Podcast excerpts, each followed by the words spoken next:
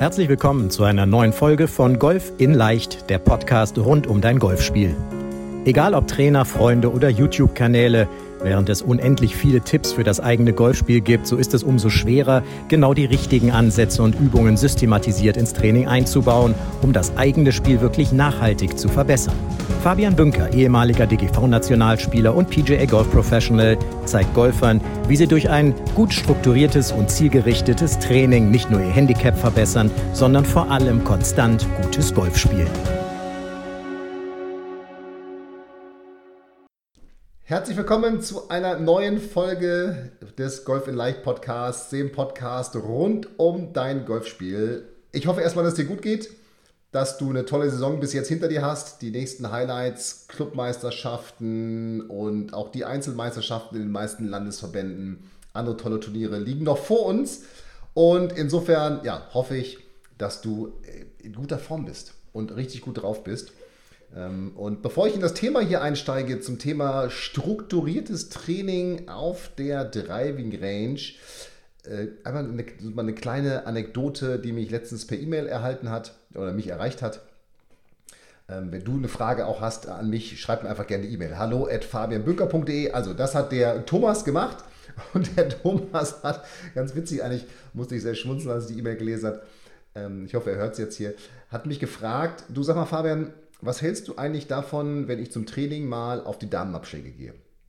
Und hat er mir so eine kleine Story erzählt, dass er das eben zwischendurch mal macht, dass er da bei sich am Heimatplatz von den Damenabschlägen abschlägt oder auch von unterschiedlichen Abschlägen. Und äh, letztens eine Dame ihn dann, die äh, wohl, ich glaube ich, hinter ihm gespielt hat, gesehen hat, dass er vom Damenschlag äh, abschlägt, dann gesagt, also, entschuldigen Sie, aber äh, die Herrenabschläge, die sind da hinten.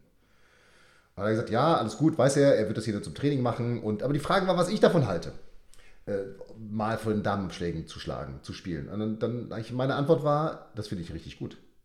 Und es ist ja tatsächlich auch so, dass durch das Course Rating kann man sich, könnte man sich ja sogar auch im Turnier aussuchen, dass man von anderen Abschlägen spielt. Machen die wenigsten, komischerweise, weil manchmal wäre es eben viel leichter, vielleicht auch von den Damen oder von den vermeintlichen blauen Abschlägen oder roten Abschlägen zu spielen, als dann von den gelben Abschlägen. In dem Sinne gibt es ja Herren- und Damenabschläge nicht mehr. Aber das ist ein richtig gutes Training, denn es fordert dich heraus und es macht dich ein bisschen wacher auf dem Golfplatz, denn du wirst auf einmal in ganz anderen Situationen liegen als von dem Abschlag, von dem du sonst immer spielst. Das heißt, du wirst auf einmal gefordert, viel variabler auf dem Platz zu sein. Ja? Und das kann für Herren sein, dass sie mal von weiter vorne abschlagen. Das kann aber genauso gut sein, dass auch Damen mal von, von weiter hinten abschlagen. Warum denn nicht? Also, was spricht denn dagegen? Auf einmal hast du eben als Dame dann längere Schläge ins Grün, aber das ist doch auch kein schlechtes Training, oder? Und vielleicht nimmt sogar auch so ein bisschen den Score-Druck raus, wenn man mal von einem anderen Abschlag spielt, weil man ja den Platz nicht so kennt und andere Schläge hat. Also insofern ein wirklich gutes Training, weil man sich eben in ganz neue Situationen bringt und merkt, kann ich die Situation, kann ich sie nicht, kann ich die langen Schläge, kann ich die kurzen Schläge. Also super gutes Training. Ich bin mir sicher, es macht sogar zwischendurch auch mal Spaß, von anderen Abschlägen zu spielen. Also lieber Thomas, das auf jeden Fall weitermachen und ganz liebe Grüße, wenn die Dame dich dann beim nächsten Mal nochmal anspricht. Ähm, an Sie von mir, dass äh, ich gesagt hätte, das wäre ein, ein gutes Training, Daumen hoch. So, und da sind wir schon mitten im, im Thema äh, Training eigentlich. Ja, denn auch das ist ja Training, wenn du von anderen Abschlägen spielst. Und in den Analysegesprächen, die ich ja, täglich eigentlich führe im Moment mit Handicap-Coaching-Teilnehmern, da höre ich immer wieder, also in der Analyse erstmal, wenn so die Frage kommt, wie sieht denn bei dir so eine Trainingseinheit aus? Dann wird gesagt, ja, also ich gehe dann auf die Driving Range und dann hole ich mir meine 20, 40, 60, wie viele Bälle auch immer. Also ich hole mir auf jeden Fall diesen Eimer Bälle und dann mache ich mich erstmal ein bisschen warm. Das machen übrigens erstaunlich viele, sagen sie mir, dass sie sich aufwärmen. Finde ich richtig gut, das Aufwärmen. Warum finde ich das richtig gut? Nicht nur, weil es natürlich, ich sag mal, eine gewisse Gesundheitsprophylaxe ist, also Verletzungsprophylaxe, sondern dieses Aufwärmen ist auch immer etwas, was dem Kopf nochmal zeigt und suggeriert, so, jetzt ist Training, jetzt ist Fokus, jetzt ist Alltag ausgeblendet. Ja, also, aber ganz viele erzählen mir, ja, du, ich fange da mit dem Sandwedge an und dann schlage ich mich, ich sag mal, dann schlage ich mit dem, schlage ich erstmal ein, so ein bisschen, wenn ich ein bisschen warm, ne, hole mir einen Rhythmus, ein Gefühl, das finde ich schon mal sehr gut. So, und dann schlage ich mit jedem Schläger immer so ein paar Bälle, bis ich ein gutes Gefühl habe und dann wechsle ich zum nächsten. Also dann das Pitching Wedge, dann das Eisen 9, dann das Eisen 8, 7 und, und so weiter und so weiter, bis zum Driver. Ja, also schlagst du mit jedem zwischen 5 und 10 Bällen ist so, sage ich mal, die Standardantwort. Und meistens kommt immer dieses, bis ich ein gutes Gefühl habe. So, manche machen es auch, dass sie die geraden Schläger hochspielen, ja, also dann ähm, Pitching Wedge, 8, 6 und so weiter und dann die ungeraden wieder runterspielen. Das ist ja auch schon mal okay. Dann macht man ein paar lange und ein paar kurze Schläge und arbeitet sich so zu den langen hoch und zu den kurzen wieder runter. Oder, weiß nicht, spielen nur jeden zweiten, wie auch immer. Also es gibt ganz viele unterschiedliche, unterschiedliche Arten des Trainings in Anführungsstrichen. Ähm, und diese Anführungsstriche wirklich eben so gemeint. Denn aus meiner Sicht ist das kein Training. Das ist ein, sich ein gutes Gefühl auf der Driving Range holen und ein, ich arbeite noch mal ein bisschen an meinem Golfschwung rum, aber das hat nichts mit einer Struktur des Trainings oder einem zielgerichteten Training zu suchen. Denn nochmal, es ist eher wirklich ein, ich habe ein ganz gutes Gefühl und jetzt fühle ich mich gut und dann gehe ich los Training. Ja? So, und dann wundern die Leute sich, dass sie dann auf den Platz gehen ja, und da den Ball nicht treffen. Oder dass sie dann sagen, ja, aber ich kann dann mein Potenzial auf dem Golfplatz nicht abrufen. Ich schaffe das irgendwie nicht. Auf der Dreilinie treffe ich den Ball so gut und auf dem Golfplatz treffe ich ihn nicht gut.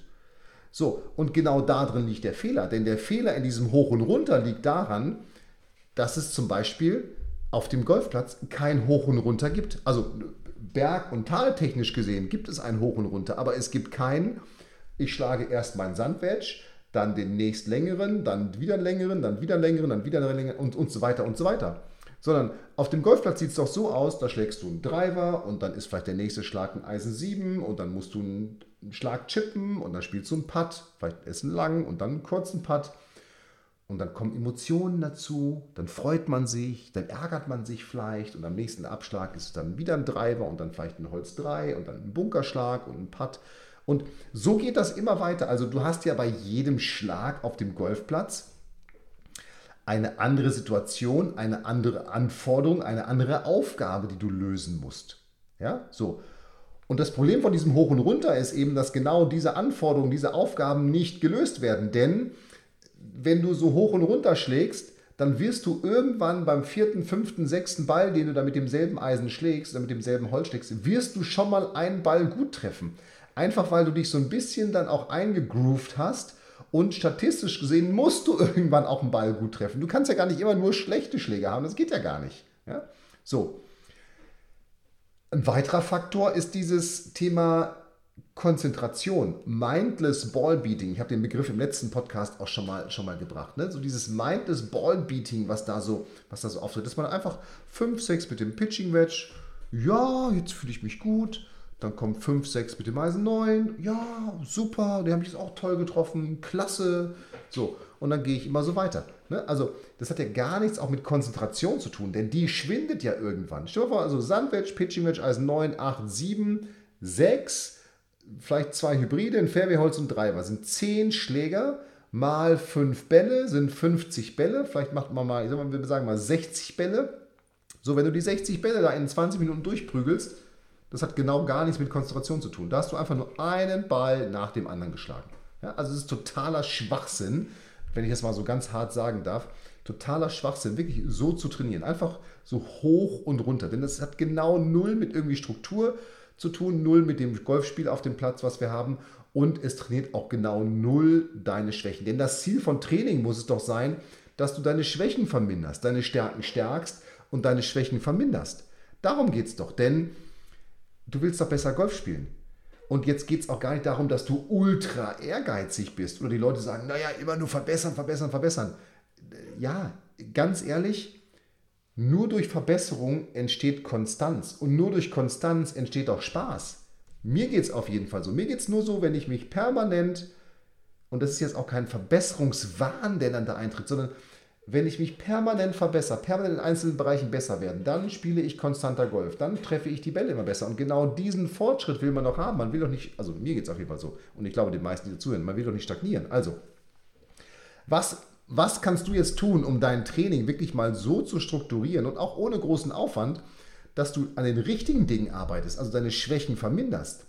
Naja, Punkt Nummer eins, du könntest zum Beispiel mal deine Stärken und Schwächen überhaupt mal aufschreiben. Welche Stärken hast du denn? Bist du dir deiner Stärken bewusst? Und welche Schwächen hast du? Ja, so.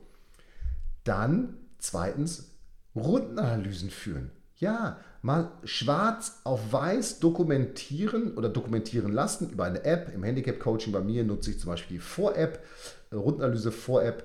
Super gut, ist ein bisschen Aufwand, aber liefert super gute Zahlen und kann das Training wirklich richtig gut strukturieren.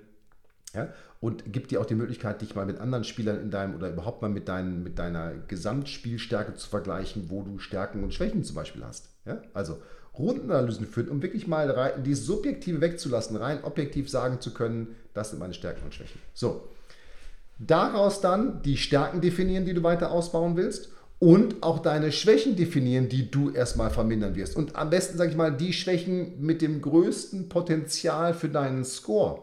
Das ist ja das Entscheidende. Geht ja gar nicht darum, alles zu verbessern, sondern die größten Schwächen, die das größte Potenzial für deinen Score haben. So, Dafür solltest du dann zusammen mit deinem Trainer und am besten dein Trainer für dich dir einen Trainingsplan aufstellen, der, ich sage jetzt mal so acht bis zwölf Wochen dauert.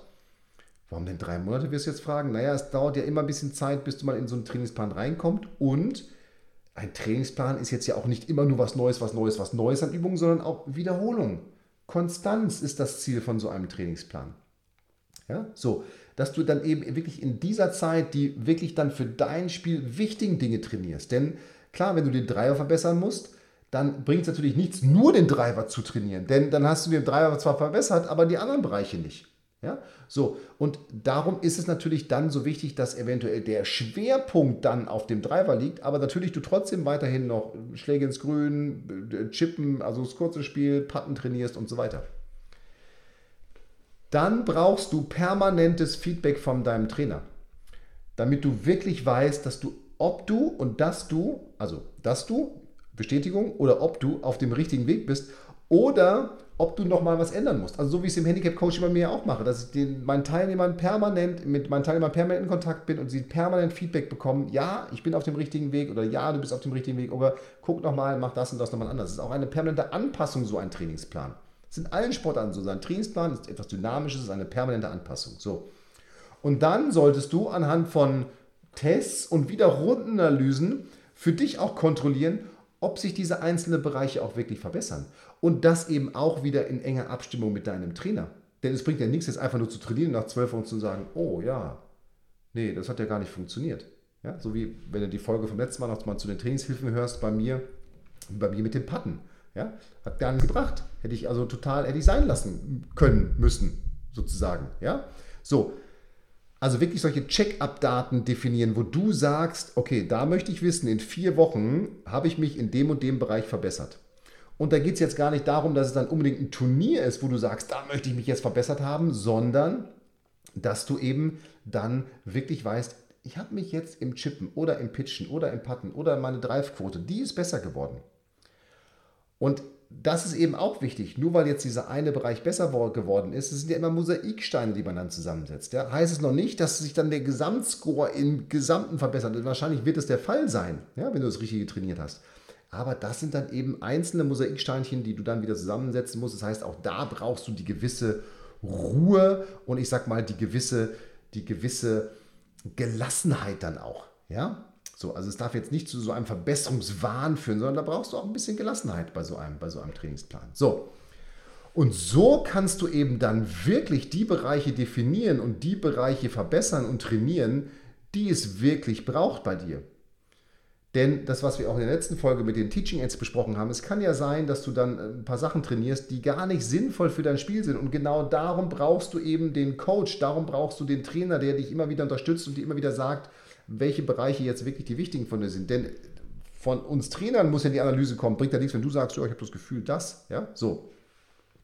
Und nochmal, ist das jetzt übertrieben? Ist doch nur ein Hobby von dir.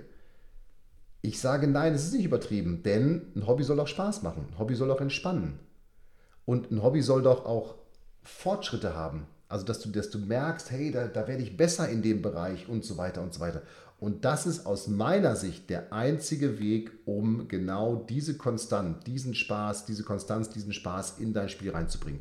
Nur wenn du das Training so angehst, Und viele sagen, sagen ich will mich gar nicht immer nur verbessern, ich will Spaß haben. Ja, natürlich, aber genau das ist es, was Spaß, was Spaß erzeugt. So.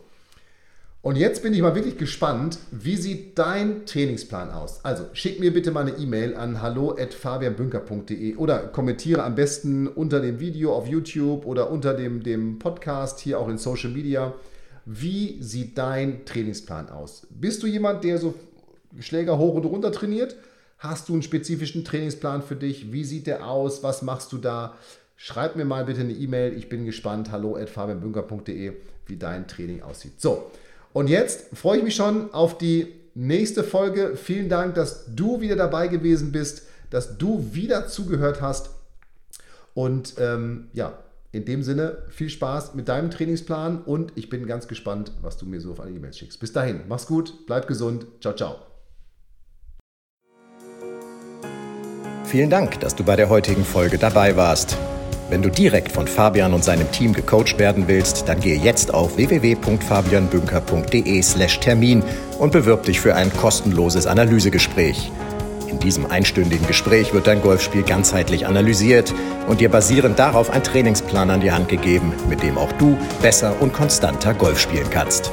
Denn konstantes Golf entsteht nicht durch planloses Training.